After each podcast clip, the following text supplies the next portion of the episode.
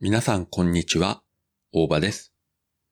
今日11月3日はお休みでしたので、朝からディズニープラスでアベンジャーズエイジオブウルトロンを見直してました。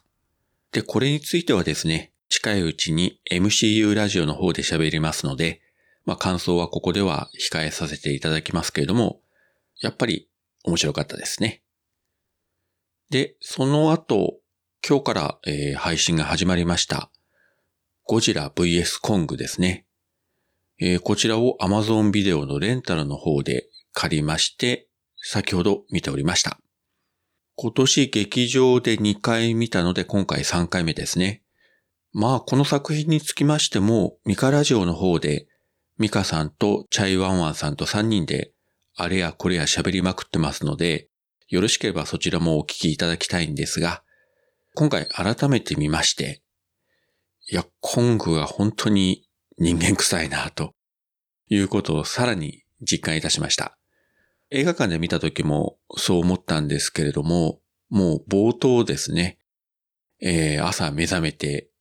あくびして背伸びして、お尻ポリポリかきながらシャワーを浴びてみたいなね。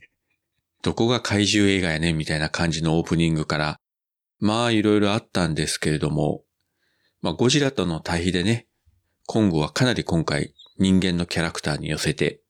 というかまあね、言ってみれば、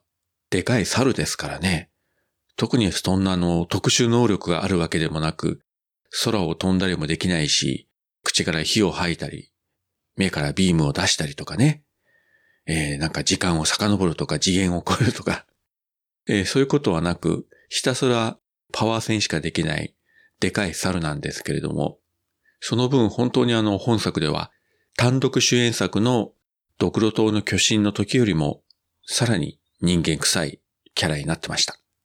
時々ね、ニヤッとしたりとかですね。まあ作り手側も相当いろいろ意識してやってるんでしょうけども、なかなか面白かったですね。ただどうしてもこの手の映画は映画館で見るときのあの、迫力というのがね、家で見るとなくなってしまうので、そこは残念なんですけれども、まあ逆にスクリーンより小さい画面の分、あちらこちらにこうね、目が行きますので、案外映画館では気がつかなかった細かい部分が見られたりもしますね。まあストーリー的にはですね、もう全然難しいことはなく、ひたすらバトル、バトル、バトルで、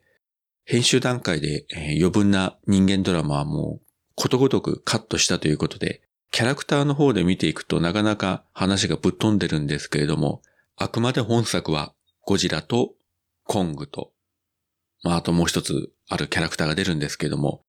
これらの大バトルを楽しむためだけの映画ということで、え割り切ってご覧いただくと非常にいいんじゃないかなと思います。まあこういうのはね、バーッと盛り上がってスカッと終わるというのが一番なので、この作品を見て人生をいろいろ考えたりするような人は、まあそんなにはいないんじゃないかなと思いますので、まあ機会があれば、ぜひご覧いただきたいと思います。本当にですね、気楽に見れる楽しい作品になってました。はい、そういったことで今回は今年3度目の鑑賞となりましたゴジラ VS コングについてお話しさせていただきました。それではまた。